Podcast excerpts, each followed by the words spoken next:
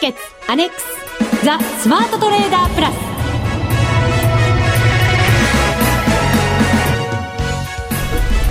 全国のリスナーの皆さんこんにちは。内田まさです。この時間はザ・スマートトレーダープラスをお送りしていきます。えー、それでは福福コンビをご紹介しましょう。国際テクニカルアナリスト福永博之さん。こんにちは。よろしくお願いします。そしてマニック証券の福島正さんです。こんにちは。よろしくお願いします。よろしくお願いいたします。お願いします。さあ先週まで2週間にわたって、えー、マーケットでは大きなイベントがいくつか続いたわけですが、はい、そのイベントを、まあ、全てとりあえず終わりました、まあ、今週の日銀の金融政策決定会合まで含めると3週間にわたってということになりましたが。うんそうですね、まあ、あの ECB あるいはその FOMC それから今の話にありました日銀の金融政策決定会合、はい、でまあ、鳥が金融政策決定会合だったわけですね。大鳥です。大鳥ですね、昨日ね。で、まあ、それがあの一応当日は昨日は評価されたんですけどもちょっと為替市場ではですね、はい。えー、特にあの海外市場に移ってからまたまた円高に触れ始めてきておりまして、えー、特にドルもユーロもですね、えー、ユーロなんかはまあ2円程度またちょっとね、えー、円高の方に触れてきてますから、はい。まあ、この辺りの消化が、まあ、結果的にその、えー、持続しなかったっていうようなねえー、まあ、金融緩和が持続しなかったというようなことが、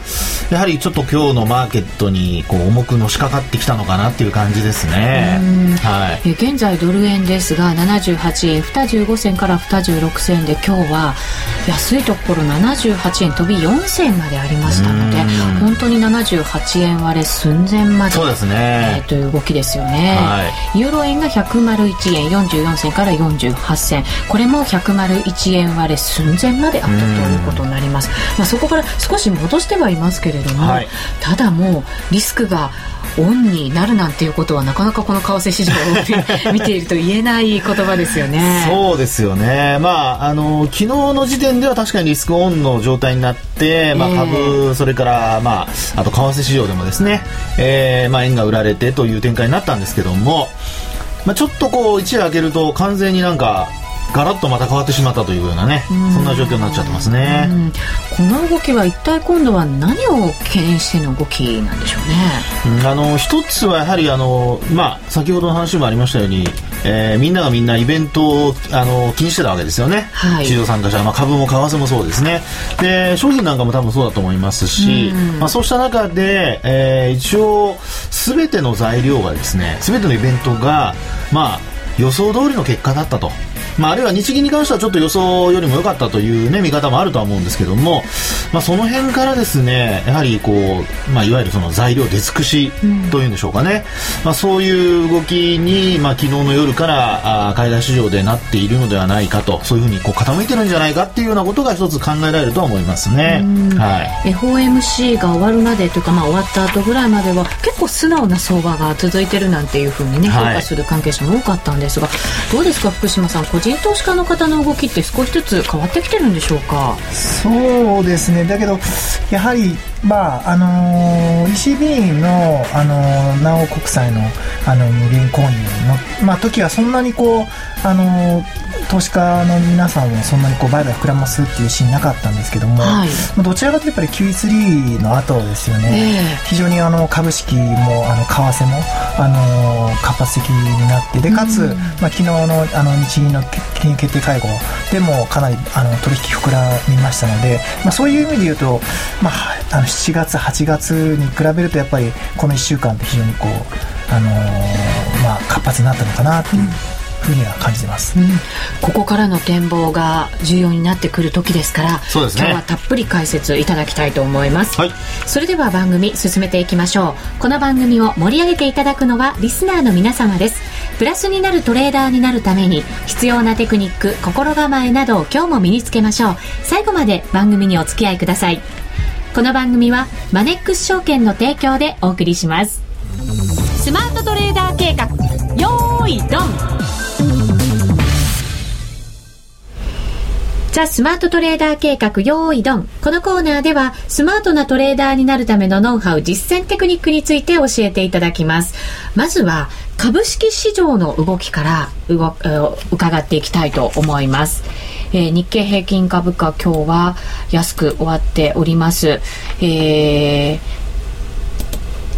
145円23銭安9銭飛び86円98銭となっています、はい、そうですね、はい。まああの日経平均5番にまた下げ幅を広げるような形になりましたですね、まあ、今日起こったイベント、まあ、起こったというか発表されたものだけ経済指標なんかを見てみますとあの中国のあの PMI の発表がありましたね、はい、製造業でしたかね。HSBC の PMI ですけども、まあ、これがあの前月の確定値よりも数値は良かったんですが、まあ、やっぱり50を下回るということで、えー、中国の経済、まあ、経済の減速ですね、これに、まあ、懸念がまたちょっと、えー、出てきたということでしょうかね。うんはい、まあ、それが一つあったのと、それからやはり、あの、先ほどもお話しましたけども、朝方からの流れで、あの、東京マーケットでもやっぱり円高が続いたということもあって、うん、まあ、そのあたりが、あの、まあ、結果的にこう、利益確定売りにつながったというようなね、はい、まあ、そんな流れになっているのではないかなと思いますね。はい。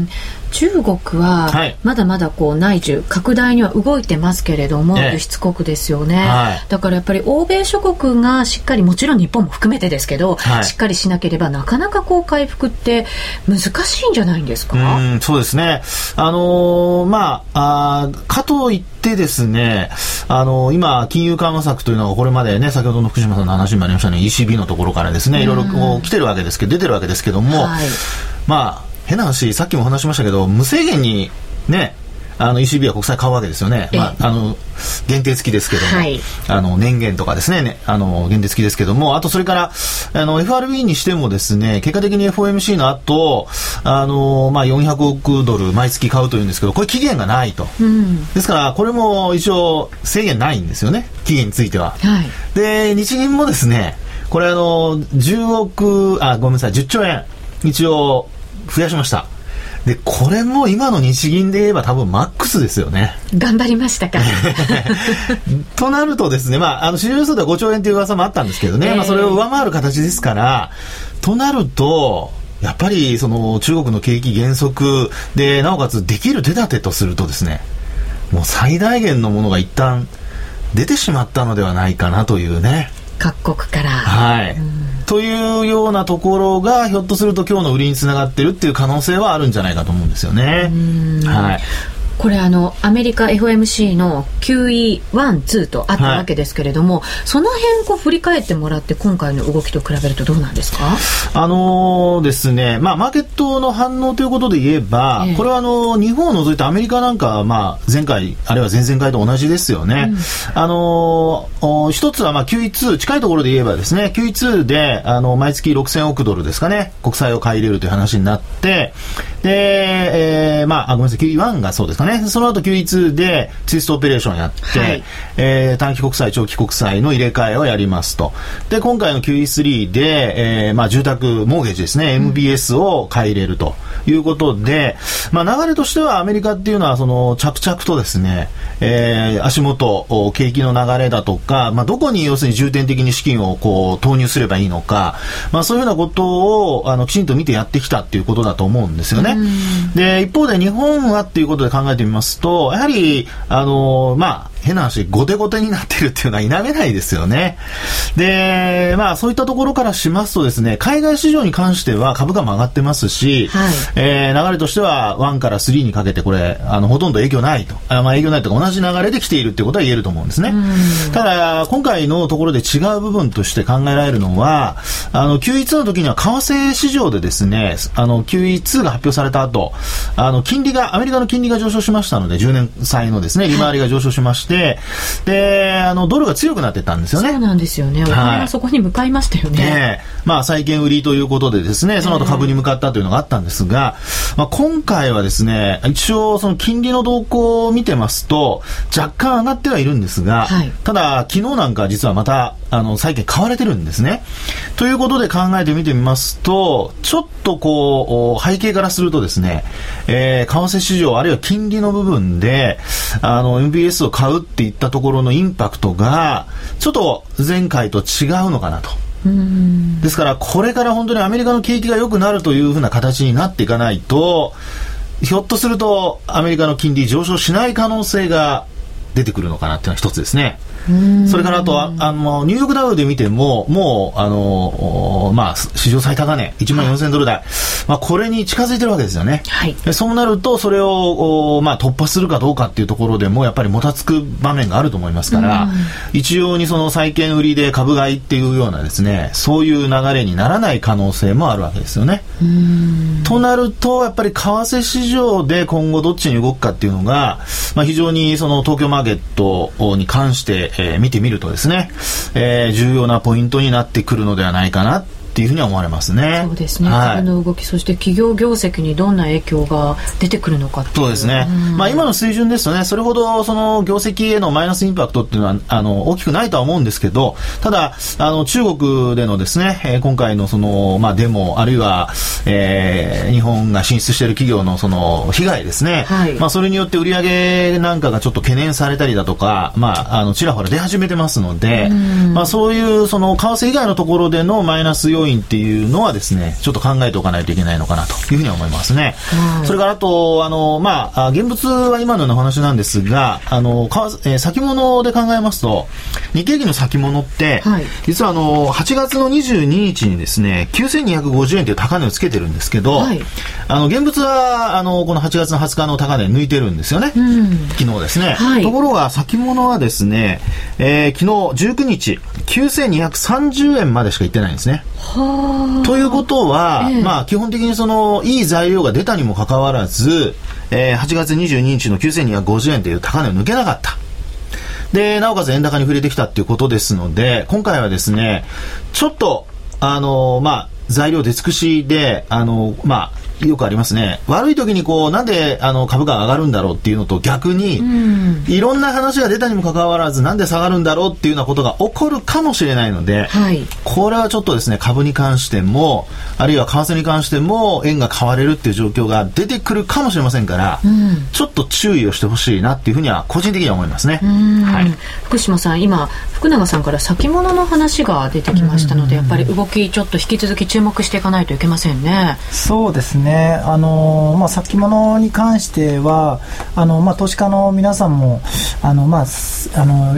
えーと、震災以降ですねかなりこう先物取引って少し減ってきている傾向があったんですけども、はい、まあ、少しずつこうあの環境も変わってきて先物取引って増えてきてるんですけども、うん、であの、まあ、直近でもあの結構その以前こう先物取引やっていて、えーまあ、値動きがあるタイミングでちょっとまた戻ってきて、えー、少しあの取引増やしてやってる、えーいるっていう方も結構増えてきてるので、はい、あのまあ、マネックス証券としてもいろいろこう、えー、まあ、あのキャンペーンとやっていきたいと思ってるんですけど、まあ、福永さんも実はあの、まあ、実はというかもう何度かお話してるんですけどマネックス当時はマネックスメールってある、はい、あってうちにも届いてますよ。ね。はい。あのすごいねマネックスメールって57万人ぐらいの方があの会員登録してるんですけども。松本所長のなんかコラムみたいなものも書かれてますよね、うん、あるんですけども、まあ、あの実は福福永さんにもあの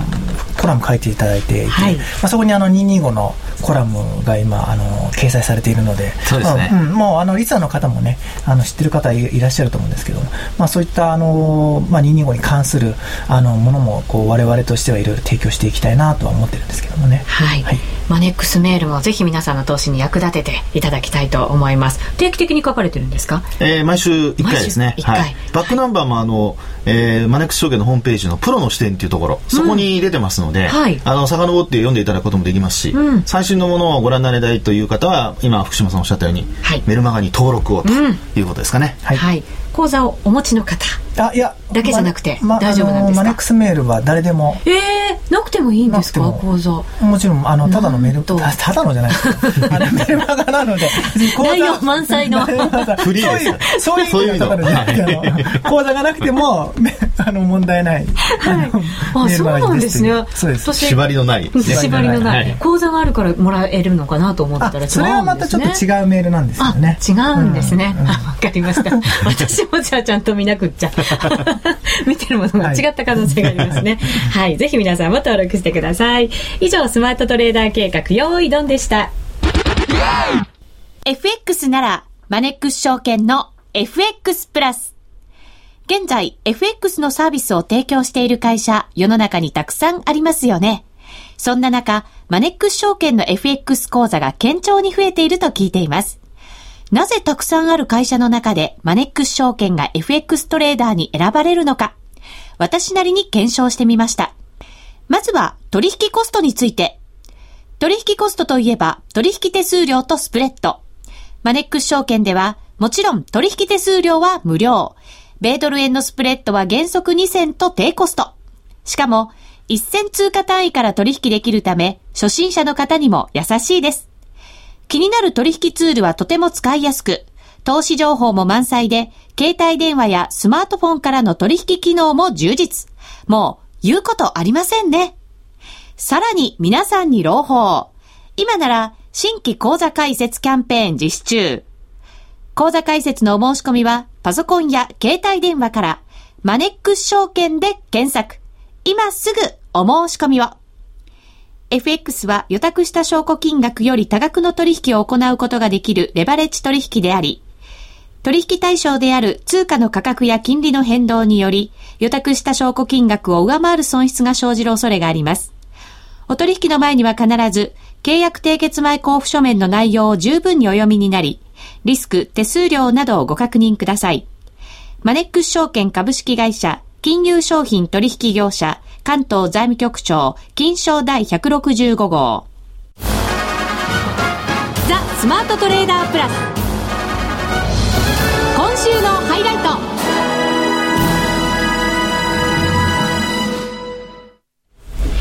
ザ・スマートトレーダープラス今週のハイライトです。このコーナーでは、為替市場について見方を伺いましょう。えー、現在、えー、ドル円、そしてユーロ円ともにまた難聴な動きとなっています。えー、ドル円が78円18銭から19銭あたり、えー、そしてユーロ円ですが、101円30銭から34銭あたりとなっています。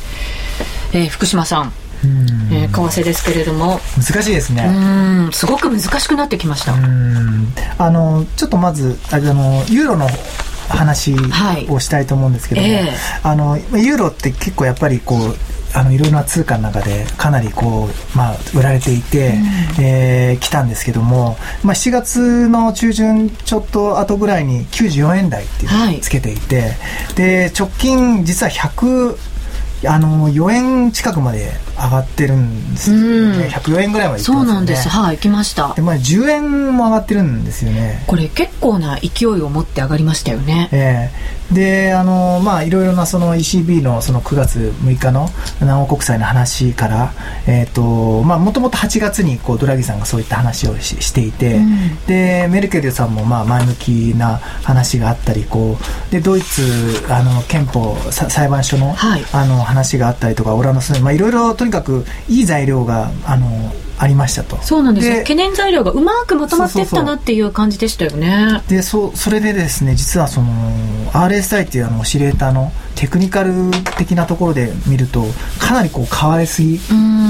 あの85ポイント近くまで実は上がっていて、まあ、かなりこうあの、まあ、買われすぎのもそもそもそういう数字にありました、はい、でそこで、まあ、さっき福永さんおっしゃったようにやっぱり材料で尽くし感がこうやっぱりああるので、まあ、やっぱりここで一旦こううん強めにこう下落する可能性ってもともとあったのかなっていうところがあるので、まあ、非常にここちょっと要注意。どこまでちょっとこう、ささ下げにまあ、調整しに行くかっていうのがあるので、えー、要注意かなっていうふうに思ってます、うん、そうですね。上昇の勢いがまた強かっただけに調整の勢いは一体どうなんだろうと思ったりしますけれども、うん、そうですね、まあ、ただその冷やしで見ると上昇トレンドは上昇トレンドなので、えー、あの今福島さんの話にあったようにどこまで押すかですよね、まあ、その押すというところであの途中、まあ、押している過程の中でいい話が出てくれば、はい、あのまた反発ということになるんでしょうけども、まあ、これが仮にその逆にこうなんでしょうね、えー、下げあるいは押し目あるいはその反落をですね加速させるような悪い話が出てくると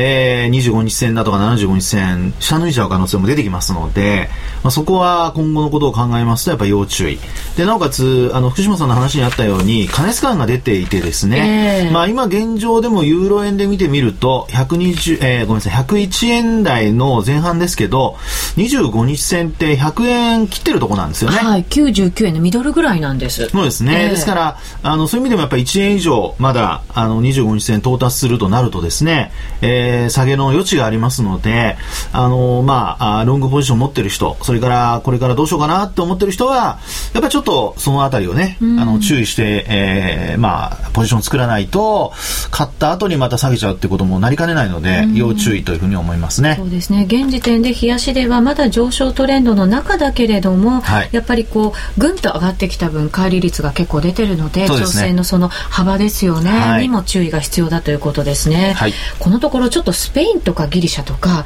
またなんとなくモヤモヤ感があって、それもちょっと重いんですよね、はい、相場にとっては。まあいろいろね、あの、また、あの、海外からのニュースがね、えー、入ってきて、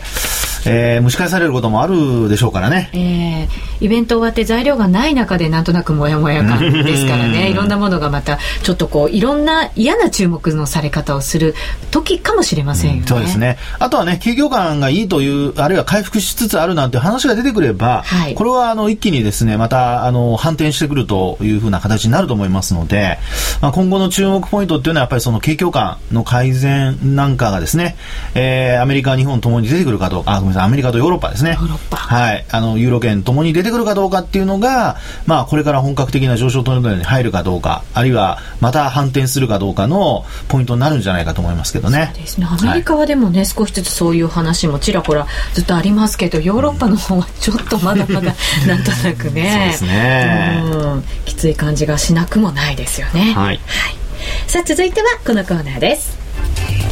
みんなで参加。今週のミッション。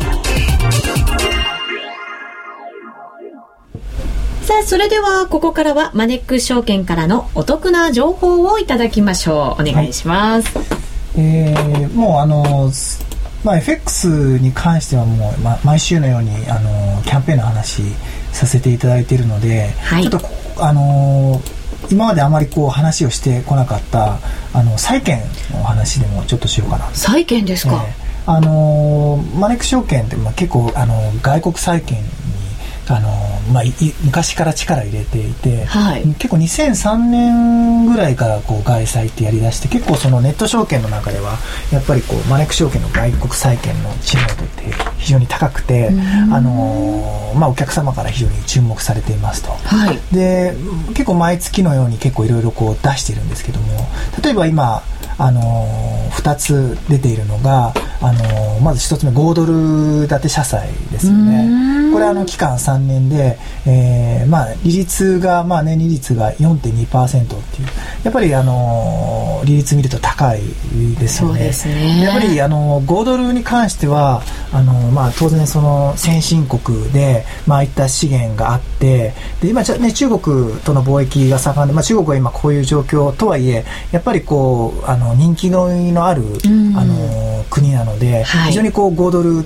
の債券で買われえー、安くてやっぱり人気のあるものですと。でで今言ったように金利もやっぱりこう高いのであ国も安定していて金利も高いので、えーまあ、非常にこうこう売り出している時ってあのいいタイミングなのかなと思うので、えー、まずちょっと一つ5ドル建ての債券ですと、はい、これはね実は FX でもあのスワップポイントってあるじゃないですか、はい、であのーえーと、今のスワップポイントで換算するとレバレッジ1倍で持つと大体年利で3.5%ぐらいなのでもしあの外貨預金感覚で、えー、5ドルっていうのを考えるんであれば、えーまあ、5ドルだって社債の方が、うん、あの金利で見ると少しいいかなっていうふうに感じています、うん、はい。これお申し込みは2012年9月24日月曜日14時までって書かれてますけれど、これは？そうですね、まあ、一応あの申し込み期限があるので、はい、まあ、それだけあの注意していただきたいなっていうふうに、えー、思っております。もうあと4日間ですか、ね、はい。お早めにじゃあご注文いただいた方がいいかもしれませんね。もう一つはあのトルコリラ建て社債トルコリラ。これトルコリラってこリーマンショック前あリーマンショック前？2008年の時は結構利率でこういう債券で15%とか16%あったっていう債券。ただその頃買ったあのやっぱりお客様に結構あの当然今よ今のような為替状況になってしまったので、えー、結構やらやられてしまったっていうのはあるんですけども、はい、まあ、それでもやっぱりだいぶ落ち着いてきてですねあのマネック証券としても、まあ、トルコリラ建て社債っていうのもあの随時あの取り扱ってき、えー、て、えー、いて今出しているのがあのまあ、4年これ期間4年なんですけども、まあ、年利率で7%っていう、うん、まああのー、5ドルより、あのー、金利高いんですけども、はい、まあ、それなりにこう5ドルよりはあのリスクの高いところもあるのでただやっぱりトルコリラも結構あの人気のある、あの社債なので、うん、外債なので、えーまあ、これもいいのかな。で FX プラスで実はトルコリラって扱ってないので、はい、まあ、トルコリラに興味ある方はやっぱこういった外債で、えー、買うしかないかなっていうふうに思っているので、うん、まあ、これも、まあ、おすすめというか、まあ、こういったしょ、あのー、銘柄もありますよといった紹介になります、はい。私も FX だけだったのでトルコリラってなかなかこう馴染みがない通貨の一つなんですよね。うん、そうですよね、えーそうですね、うん、あと何かこう興味のある興味のある。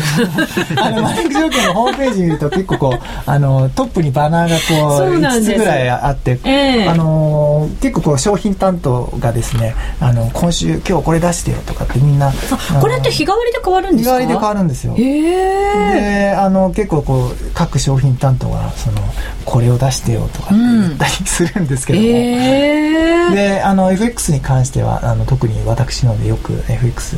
キャンペーンやってるんで出してねとかって話してるんですけども、ね、はい。相場に合わせてキャンペーンもいろいろね組み替えてくださってたりしますので私もこの一番上のマネック証券のトップページのくるくるくるくるキャンペーンが変わるところってよく 見てたりするんですね、はい、これがでも日替わりだっていうのは私も気づきませんでした。なかなかの裏話を今日はいただきましてなんだか得したような気がしますね。がいてですね。これ、はい、あの必ずこう今日はこういうものを出していくとかっていうのをあの戦略的にこうやっぱり考えながら出しているっていう、うん、はいそれがやっぱり相場に沿った形でキャンペーンもやってくれて商品も選んでくださってるということですから、はいはい、ぜひ皆さんもマネックス証券のホームページご覧いただければと思います。以上みんなで参加今週のミッションでした。